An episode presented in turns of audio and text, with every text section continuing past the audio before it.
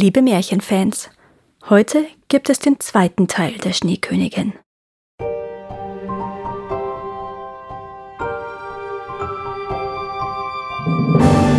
Herzlich willkommen zu Karos Märchenschatz, der Podcast mit den schönsten Märchen, Sagen und Legenden. Für Kinder, Erwachsene und alle zwischendrin. Die Schneekönigin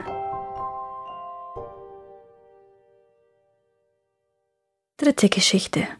Im Blumengarten der Zauberin.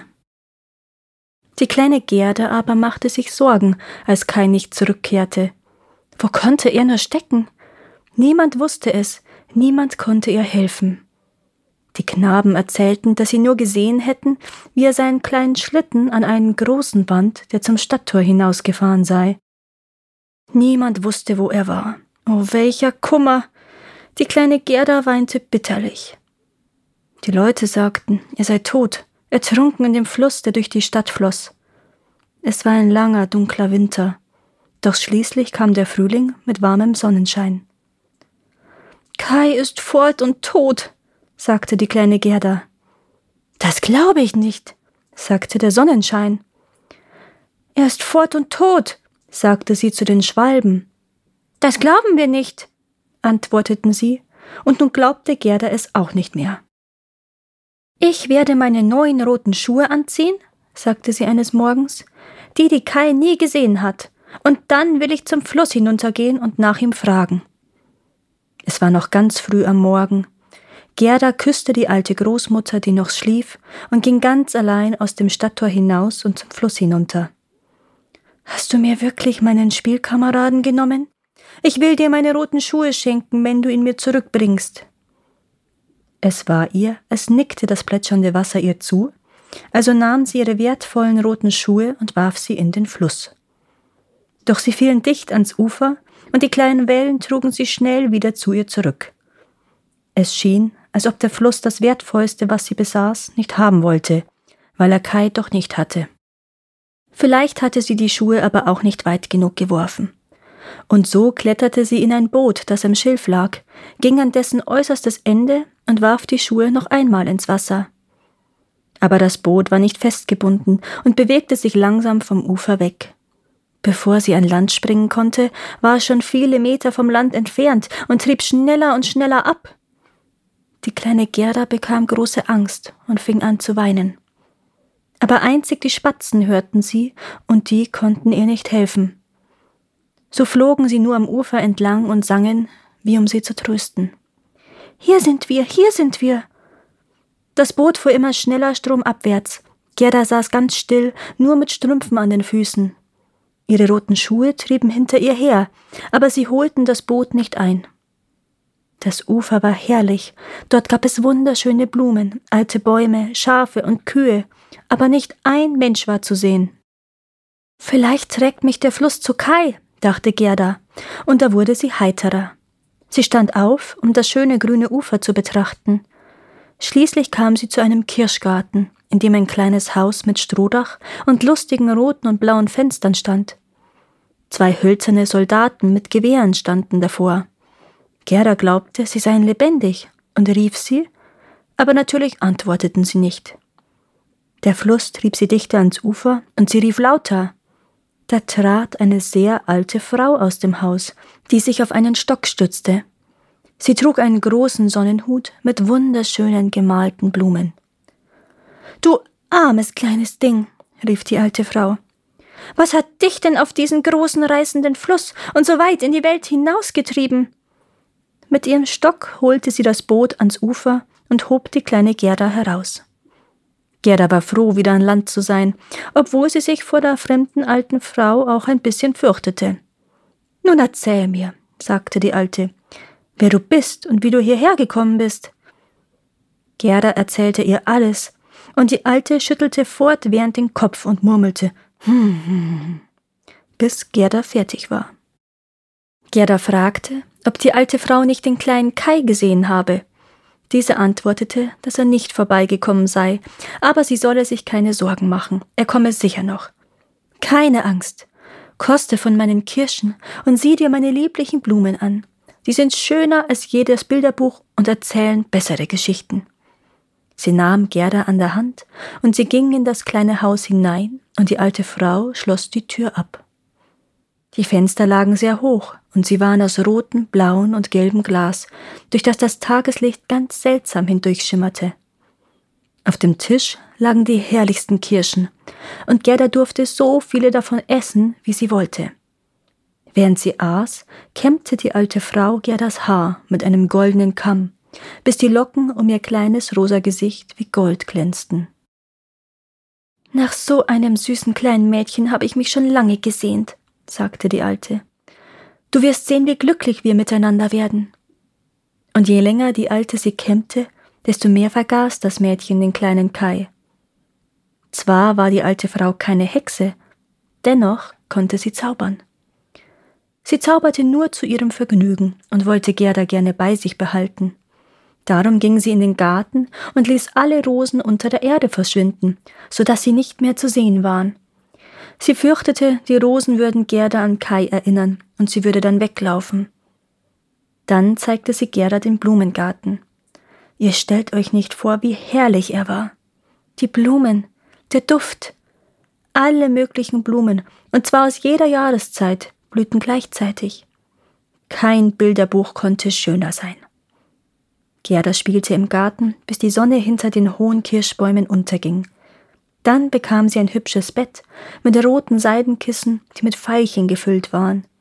Sie schlief so glücklich wie eine Königin in der Hochzeitsnacht. Am nächsten Tag und viele weitere Tage spielte sie wieder im warmen Sonnenschein zwischen den Blumen. Gerda kannte bald jede einzelne Blume, und auch wenn dort viele standen, so schien es ihr stets, als fehle eine. Nur welche, das wusste sie nicht. Eines Tages betrachtete sie den mit Blumen bemalten Sonnenhut der alten Frau, und sie sah, dass die schönste der Blumen eine Rose war. Diese hatte die Alte vergessen, als sie die anderen unter die Erde zauberte. So kann es gehen, wenn man die Gedanken nicht beisammen hat. Oh, sagte Gerda, warum gibt es hier keine Rosen? Und sie sprang von Beet zu Beet, suchte und suchte, aber es war keine einzige zu finden. Da setzte sie sich und fing an zu weinen, und ihre heißen Tränen fielen gerade dorthin, wo ein Rosenstrauch versunken war. Da trieb der Strauch empor, so blühend wie zuvor. Gerda umarmte und küsste die Rosen und dachte an die zu Hause im Dachgarten und damit auch an den kleinen Kai. Was mache ich hier? rief sie. Ich wollte doch Kai suchen. Sie fragte die Rosen. Wisst ihr, wo er ist? Denkt ihr, er ist fort und tot? Tot ist er nicht, antworteten diese. Wir waren ja in der Erde bei den Toten, aber Kai war nicht da. Ich danke euch, sagte die kleine Gerda und ging zu all den anderen Blumen, sah in ihre Kelche hinein und fragte, Wisst ihr, wo Kai ist? Aber die Blumen dösten nur in der Sonne und träumten ihre eigenen Märchen. Von denen hörte Gerda viele, aber keine erwähnte Kai. Was erzählte die Feuerlilie? Hörst du die Trommel? Bum bum. Es sind immer dieselben Töne. Bum bum. Höre den Jammer der Frauen. Höre den Gesang der Priester. In ihrem langen roten Mantel steht die Hindu-Frau am Scheiterhaufen. Die Flammen züngeln um sie und ihren toten Mann. Aber die Frau denkt an den Lebenden hier im Kreis, an ihn, dessen Augen heißer brennen als das Feuer, dessen Augen ihr Herz stärker berühren als die Flammen ihren Körper. Kann die Flamme des Herzens je ausgelöscht werden? Das verstehe ich nicht, meinte Gerda. Aber das ist nun einmal meine Geschichte, entgegnete die Feuerlilie. Was sagte die Kletterpflanze? Hoch über dem schmalen Weg ragt die alte Burg auf. Das dichte Efeu rankt sich an den alten Steinmauern bis zum Balkon empor, auf dem ein schönes Mädchen steht. Es lehnt sich über das Geländer und sieht auf den Weg hinunter. Keine Rose hängt frischer am Zweig als es. Keine Apfelblüte ist süßer, wenn sie der Wind vom Baum trägt. Sein Seidenkleid raschelt bei jeder Bewegung. Wann kommt er? Wer er? Meinst du Kai? fragte Gerda. Ich erzähl nur meine Geschichte, sagte die Kletterpflanze. Was sagte das kleine Schneeglöckchen? An den Seilen zwischen den Bäumen hängt eine Schaukel. Zwei Mädchen schaukeln, in Kleidern weiß wie Schnee. Grüne Seidenbänder flattern an ihren Hüten. Ihr Bruder steht auf der Schaukel. Er hat den Arm um das Seil gelegt, um sich zu halten. In der einen Hand hat er ein Schälchen, in der anderen eine Tonpfeife. Damit macht er Seifenblasen. Die Blasen fliegen hin und her, die letzte wiegt sich noch an der Pfeife. Ein kleiner schwarzer Hund stellt sich auf die Hinterbeine und springt in Richtung der Schaukel. Aber die Schaukel schwingt zurück, er fällt herunter und bellt verärgert. Die Kinder lachen, die Blasen platzen. Das ist mein Lied. Das ist wohl hübsch, aber du erzählst es so traurig und berichtest gar nicht über Kai. Was erzählten die Hyazinthen? Es waren drei liebliche Schwestern, ganz zart und fein. Die erste trug rot, die zweite blau, die dritte reinstes Weiß. Im Mondenschein tanzten sie Hand in Hand am stillen See. Es wehte ein süßes Lüftchen und die Mädchen verschwanden im Wald. Die Brise wurde stärker und drei Särge, in denen die schönen Mädchen lagen, glitten über den See dahin. Glühwürmchen umschwirrten sie wie winzige kleine Lichter. Sind die drei Schwestern tot oder schlafen sie? Der Blumenduft sagt, sie seien tot. Die Glocken läuten für sie.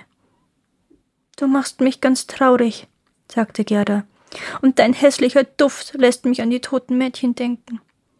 Ach, ist Kai etwa auch tot? Die Rosen waren unter der Erde, und sie sagen nein. Ding dong, läuteten die Hyazinthenglocken. Wir läuten nicht für den kleinen Kai, wir kennen ihn nicht. Wir singen nur unser Lied, das einzige, das wir kennen. Die Butterblume schien glänzend unter ihren Blättern hervor. Kleine Sonne, bat Gerda, sag du mir, wo ich meinen Freund finde. Die Butterblume strahlte, aber auch ihr Lied handelte nicht von Kai. In dem kleinen Hof schien die Sonne. Es war der erste Frühlingstag und die Sonnenstrahlen huschten über die weißen Wände des Hauses. Die ersten gelben Blumen zeigten sich, schimmernd wie Gold im warmen Sonnenschein. Die alte Großmutter saß draußen und ihre Enkelin, eine arme, schöne Magd, die einen kurzen Besuch daheim machte, küsste sie. Es steckte reines Herzensgold an diesem liebevollen Kuss. Das ist meine Geschichte, sagte die Butterblume. Meine arme alte Großmutter, seufzte Gerda. Sie vermisst gewiss mich und auch Kai. Aber bald bin ich wieder zu Hause und ich bringe Kai mit. Es hilft mir nicht, diese Blumen zu fragen. Sie kennen nur ihre eigenen Lieder und können mir nichts sagen. Sie raffte ihr Kleid um rasch davonzulaufen. Aber die Narzisse hielt sie am Bein fest, also hielt sie an und fragte Weißt du etwas? Und was sagte die Narzisse? Ich kann mich selbst sehen, mich selbst. Ach, und wie herrlich ich dufte. Oben in der kleinen Dachkammer sehe ich eine kleine Tänzerin. Erst steht sie auf einem Bein, dann auf dem anderen, und dann richtet sie ihre Schritte gegen die ganze Welt. Aber sie ist natürlich nur eine Erscheinung. Sie gießt Wasser aus einer Teekanne über ein Stück Stoff. Es ist ihr Leibchen. Nun, Reinlichkeit ist so gut wie Gottesfürchtigkeit. Ihr weißes Kleid hängt an einem Haken. Das hat sie auch gewaschen und zum Trocknen aufgehängt.